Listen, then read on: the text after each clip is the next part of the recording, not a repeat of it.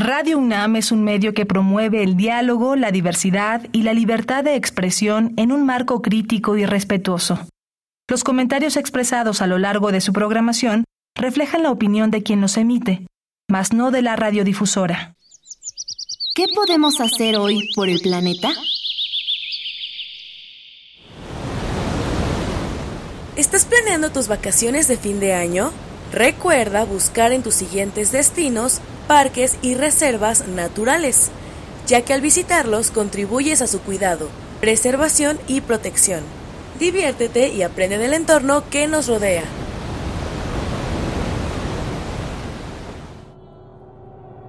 Habitare.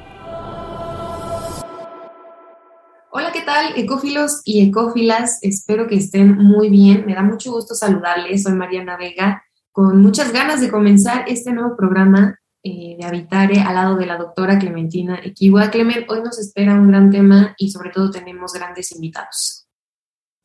Claro que sí, estamos de, verdad eh, súper contentas porque tenemos a Luis Osorio que, que repite y a Andrés Lira, porque, bueno, espero que nuestra audiencia se acuerde que hablamos de matemáticas, algo que sonaría muy abstracto, pero que en la realidad se va aterrizando a lo que está sucediendo en nuestro planeta hoy en día. Entonces, el trabajo de Luis, ahorita él va a recapitular un poquito, eh, se conjunta con el trabajo que han estado haciendo eh, con el INECOL, el Instituto de Ecología de Jalapa, con Andrés Lira. Y bueno, los voy a presentar rápidamente. Luis Osorio es eh, biólogo, y e investigador del Instituto de Ecología del UNAM, y Andrés Lira también es biólogo, pero él es investigador del Instituto de Ecología en Jalapa, del INECOL. Muchísimas gracias a ambos por acompañarnos.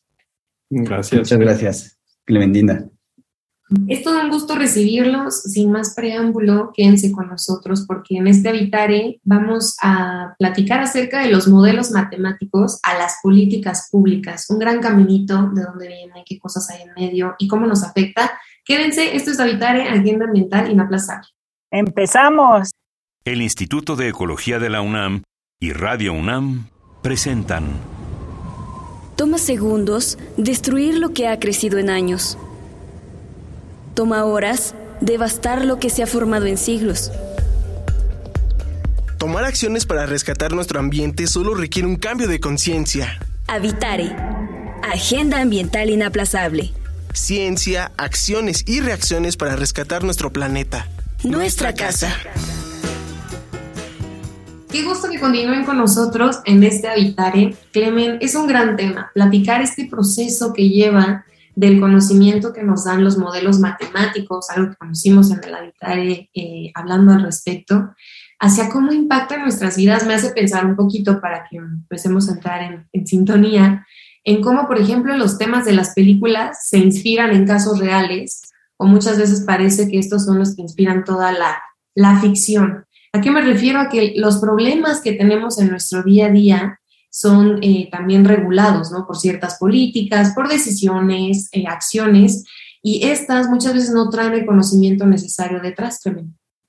Exactamente, y bueno, yo creo que de repente también se nos olvida este proceso creativo, Mariana. Eh, o sea, las, las ideas, como en el arte, están, como se dice, en el aire, y luego hay que aterrizarlas en un proceso de, desarrollo de metodologías, de eh, formular preguntas, de eh, hacer experimentos, ¿no? Una serie de cosas que eh, es un caminito, pues a veces difícil, que requiere de mucha perseverancia, como digo, de mucha creatividad, que al final de cuentas pues se pueden ver reflejados en, políticas públicas. Y digo, este no es el programa para hacerlo, pero hay muchísimos eh, de estos ejemplos en la historia de la humanidad. Entonces, bueno, a lo mejor podemos empezar con, que eh, Luis nos cuente un poquito eh, para ponernos a tono sobre esta enfermedad que está afectando a los miembros de la familia de las lauráceas a la que pertenece el aguacate.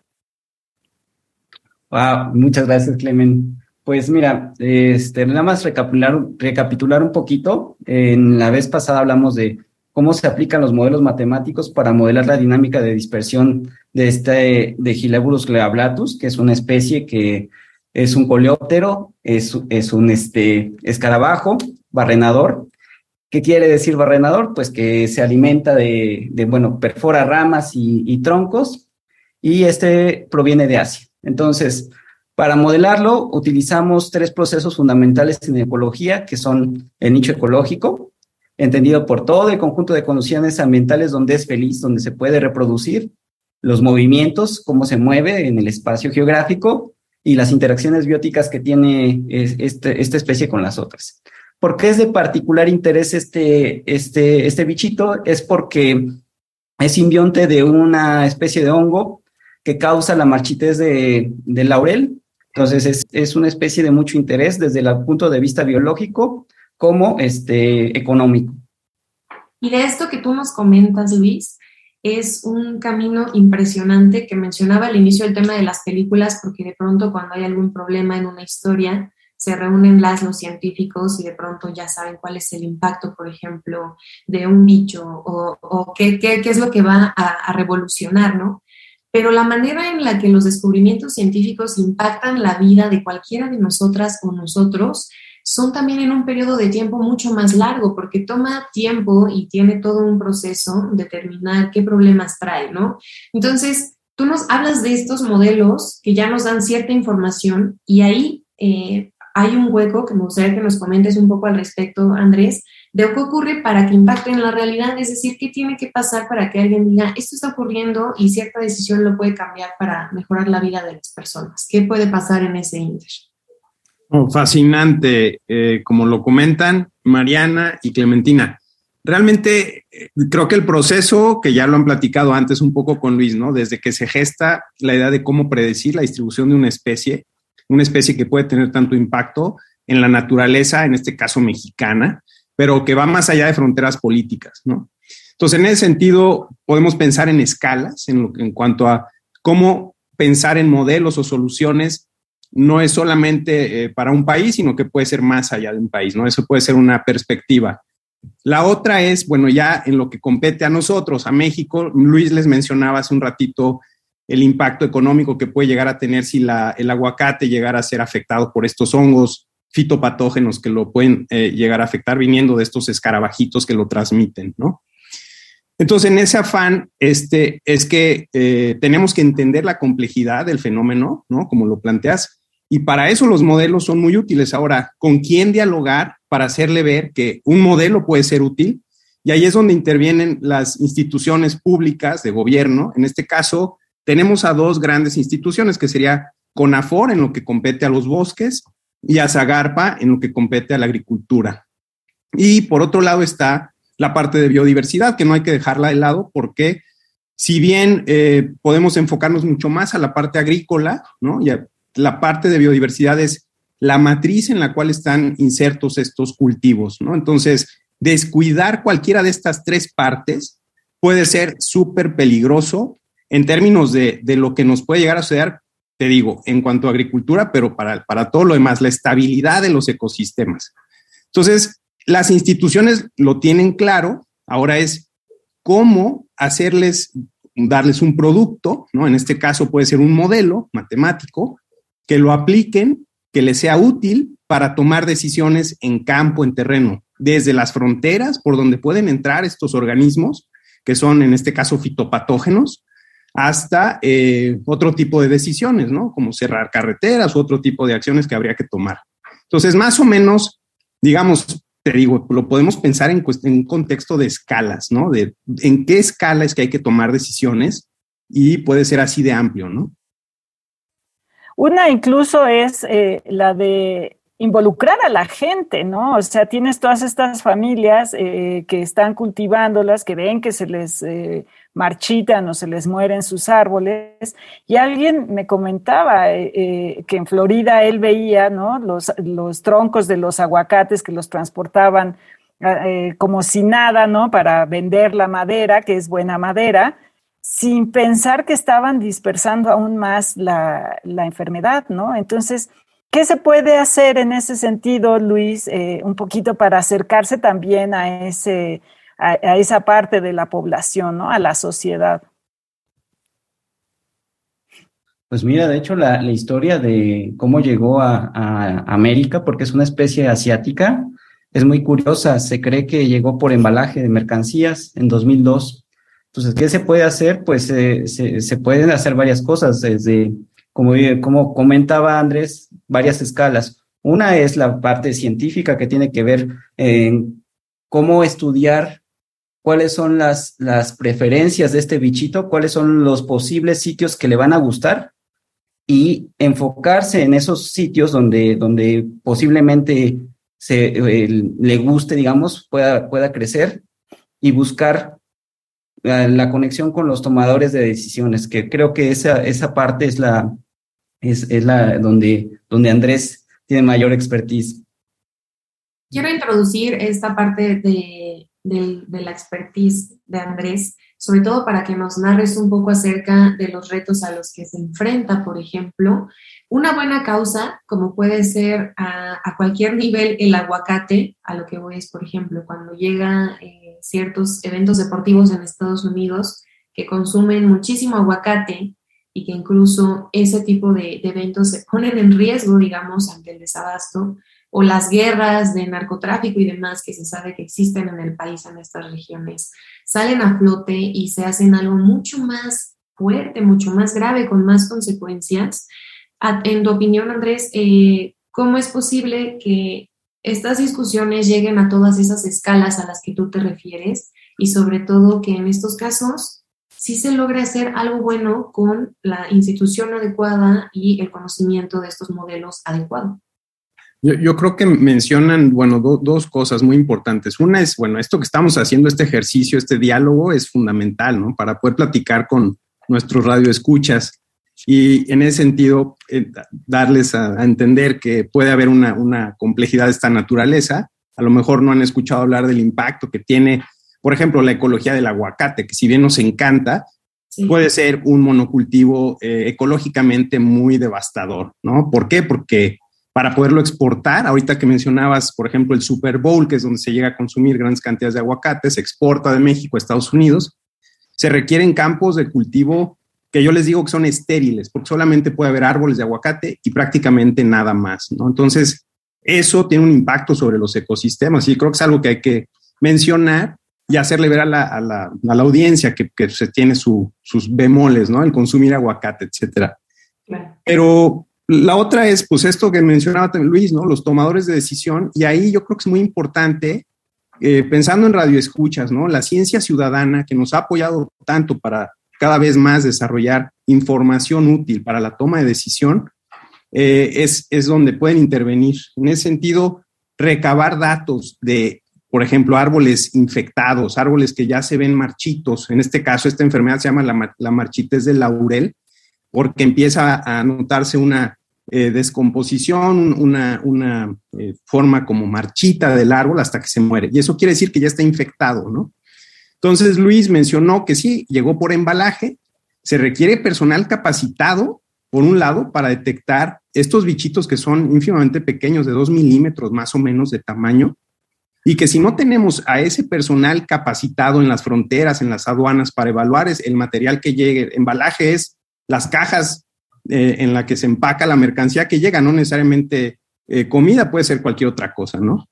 Entonces, como ven, esto permea a una red enorme de potenciales colaboradores y se requiere de una expertise de distinta capacidad, ¿no? Entonces, eh, bueno, las personas comunes pueden desde luego detectar si tienen árboles que estén siendo afectados y por otro lado, quienes cultivan o quienes están en alguna institución encargada de alguna de estas decisiones importantes a nivel de gobierno u otra, eh, pues va a ser fundamental la comunicación ¿no? y entender estos fenómenos. En este caso, pues estamos hablando de una enfermedad en particular de árboles, pero como eso hay miles de otras eh, eh, que nos pueden estar afectando al país, ¿no? Sí, exactamente. Es, ahorita estaba yo pensando que en realidad tú hablas de, dos grandes instituciones, pero yo agregaría una tercera, ¿no? Porque efectivamente por las aduanas están entrando una cantidad horrible de cosas. ya se viene, por ejemplo, en la época navideña, pues la importación de los árboles de Navidad, que también está eh, mostrando que, se, que, a veces transportan animales, eh, insectos particularmente no deseados, que no, no solamente afectan a un poquito, algunos poquitos árboles, sino que pueden ser devastadores para ecosistemas enteros, como es el caso de, este, de, esta marchitez de los laureles. Entonces, eh, volviendo un poquito a la ciencia, Luis, eh, ¿qué pensarías tú que es necesario hacer? Pues también para estar vigilando este tipo de cosas, ¿no? O sea, pues a lo mejor no tenemos a, la gente capacitada como debería de ser, pero están llegando estas cosas constantemente, constantemente. ¿Qué eh, herramientas se desarrollan desde la ciencia para prevenirlas, ¿no? en algún momento. Sí, pues lo, que nosotros hemos aplicado mucho es la simulación. Es decir, crear escenarios donde creemos que podrían eh, ocurrir dispersión del, organismo, es decir, tú identificas puntos rojos como pueden ser bien lugares donde hay aduanas, puertos, y comenzar simulaciones para estimar por dónde sería la ruta más adecuada en términos de tiempo y una alta probabilidad de, llegada desde un punto A hasta un, hasta un punto B. Entonces, lo que nosotros nos queda es crear herramientas para poder hacer estas simulaciones y de ahí, pues, estimar cuáles son los escenarios más probables, ¿no? Esa es, esa es una de las, de las cosas que, que se pueden hacer justo porque, pues, evidentemente no podemos hacer experimentación in situ, ¿no? Porque, pues, es una especie que, que es una plaga cuarentenaria y, y no la podemos tener, meter a introducir al país, ¿no? Entonces, esas son una de las, de las, de las cosas que se pueden hacer. Y, bueno, pues es lo que hemos estado trabajando Andrés y yo en la parte científica.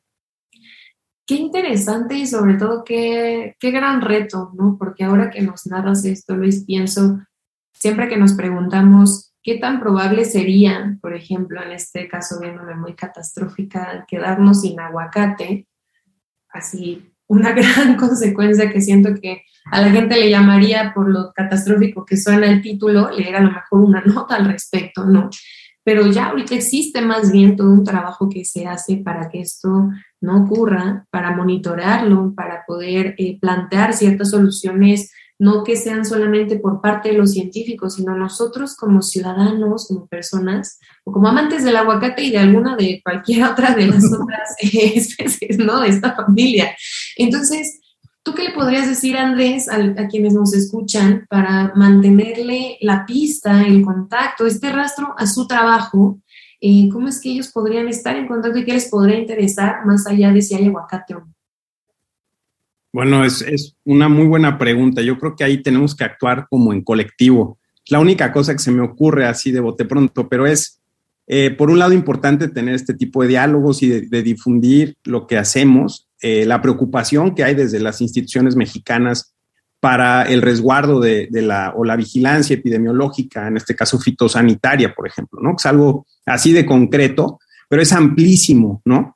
Eso por un lado. Y por otro, pues eh, convivir, digo, con, todo lo aquello que comemos y consumimos implica entender y cada vez más estamos como alertándonos de que muchas veces no sabemos de dónde vienen los productos que consumimos, ¿no? En general. Entonces, en este caso, el aguacate, eh, digamos, puede ser, puede ser ese ejemplo, ¿no? Pero, ¿qué puede hacer alguien en, general? Eh, por un lado, ser consciente de dónde viene lo que consume, eh, qué tan, cómo se cultiva de preferencia, si son ¿no? métodos más orgánicos de preferencia. Luego, eh, si, si, tienen contacto con alguien que lo cultive, eh, pues poder platicar y, enterarse de qué tan sanos están los cultivos, qué es lo que está pasando. Una cosa que observamos hoy en día cada vez más desde latitudes más altas, ¿no? más al norte, más al sur, el impacto del cambio climático y, esto cómo está afectando a los ecosistemas, esa sinergia que hay con el clima que está acelerando eh, a tasas aceleradas, eh, digamos, el, impacto que tienen estas especies invasoras, ¿no? En este caso, plagas fitosanitarias, ¿no? Entonces, ese diálogo, ese interés que debemos de tener todos los ciudadanos, yo creo, con respecto al consumo de lo que nos comemos, ¿no? Y, o en general consumimos los productos, los embalajes, todo aquello que implique consumo con respecto al a la producción, ¿no? De dónde vienen. Y, también sobre todo informar sobre cosas, eh, aspectos tan importantes como que aquí en América hay tres especies, en el caso de, del género Gileborus, eh, tres tipos de, escarabajos que se pueden enfermar de, del, hongo. O sea, aquí el problema es el hongo, no tanto es el Gileborus glabratus, sino que es simbionte de este honguito que ataca, pues les decía, los tejidos conductores, los que se encargan de pues llevar alimentos, nutrientes a, los árboles. Entonces, eh, hay también el riesgo de que se contagien las especies que son americanas y entonces cuando ya una especie nativa se contagia de, del hongo, pues el riesgo se, triplica, ¿no? Es mucho más, más, eh, más peligroso. ¿Y cómo le dices a, alguien que cómo distinguir entre dos, dos, dos escarabajos que miden dos milímetros, ¿no? Entonces, eso también, la, la, labor de informar, de crear fichas de infografías de, mostrando las diferencias, los parecidos entre las especies, pues también ayuda bastante. Claro. Sí, es, es un gran esfuerzo y bueno, yo agregaría el económico, ¿no? Eh, el, aguacate ahorita eh, ha variado de precios, creo que ahorita está como por 60 pesos, pero estuvo a principios de año casi en 100 pesos, una cosa yo creo escandalosa para, para los estándares de nuestro país.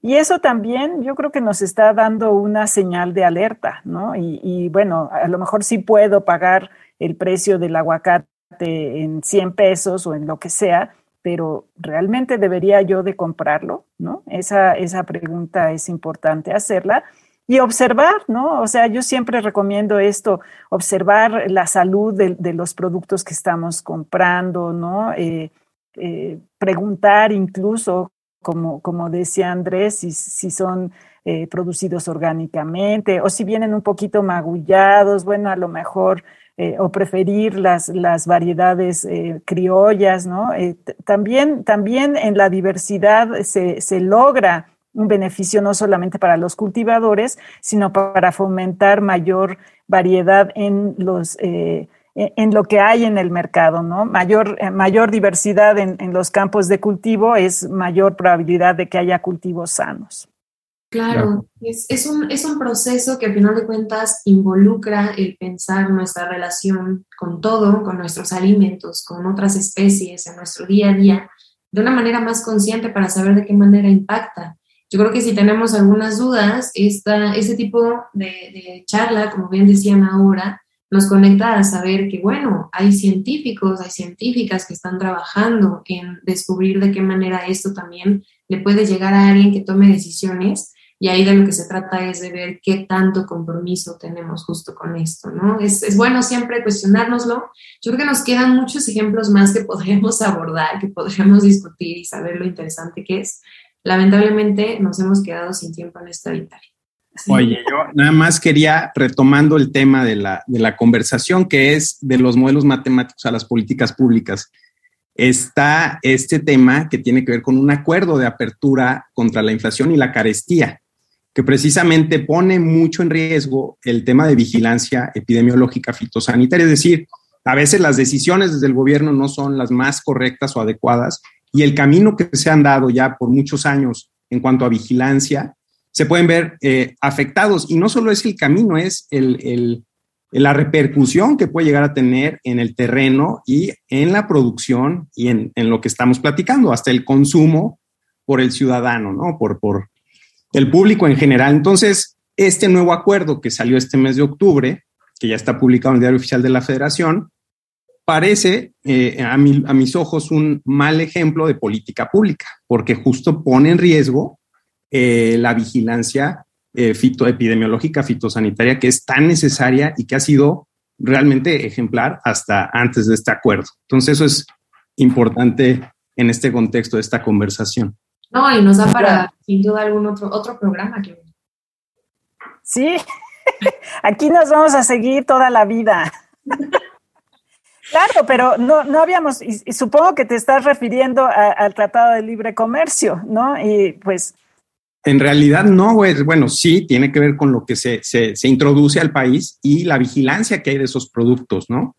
Que es ahora como darle rienda suelta y que tomen las decisiones las empresas que los importan o que los mueven en el país, en el territorio, ¿no? Porque una cosa es aceptar que, por ejemplo, decías, los pinos de Navidad lleguen al país, pero que esos pinos o esos eh, otros productos sean vigilados y sean supervisados, que no vengan con plagas, y luego, ¿cómo se mueven dentro del territorio? Porque entonces ahí Luis mencionaba algo muy importante. Las condiciones ecológicas favorables para estos bichos eh, pueden encontrarse en muchos, muchos sitios, estados de la República, y ese puede ser el gran riesgo o la gran catástrofe de muchos de estos cultivos, ¿no? Y nosotros de por medio. Claro. Así que hay que acatar, hay que acatar esas recomendaciones. Y bueno, pues esto da para mucho más, como, como bien dicen. Así es, por hoy vamos a terminar con este gran programa. La verdad es que conocimos mucho este proceso de los modelos matemáticos a las políticas públicas. Muchas gracias por lo que nos comparten Luis y Andrés. Pues sí, nos da para algunas otras charlas, así que gracias por lo compartido en este programa y les esperamos pronto por otro Habitar. Muchas gracias. Gracias, hasta luego. Un abrazo. Si ustedes que nos escuchan se quedaron con alguna duda, quieren seguir conociendo más acerca del tema, pues escríbanos y por dónde lo pueden hacer, Estamos en Facebook en Instituto de Ecología UNAM, todo junto, en Twitter arroba y UNAM y en Instagram Instituto-Ecología UNAM. Y como siempre le queremos agradecer al Instituto de Ecología de la UNAM y a Radio UNAM en la asistencia y voz de las cápsulas a Lisbeth Mancilla, información de Italia Tamés. Operación técnica y producción de Paco Ángeles y en las voces les acompañamos la doctora Clementina Equiwa y Mariana Vega. Nos escuchamos en la siguiente emisión de Vitare, Agenda Ambiental Inaplazable. Hasta la próxima. ¿Qué estás haciendo hoy por el planeta?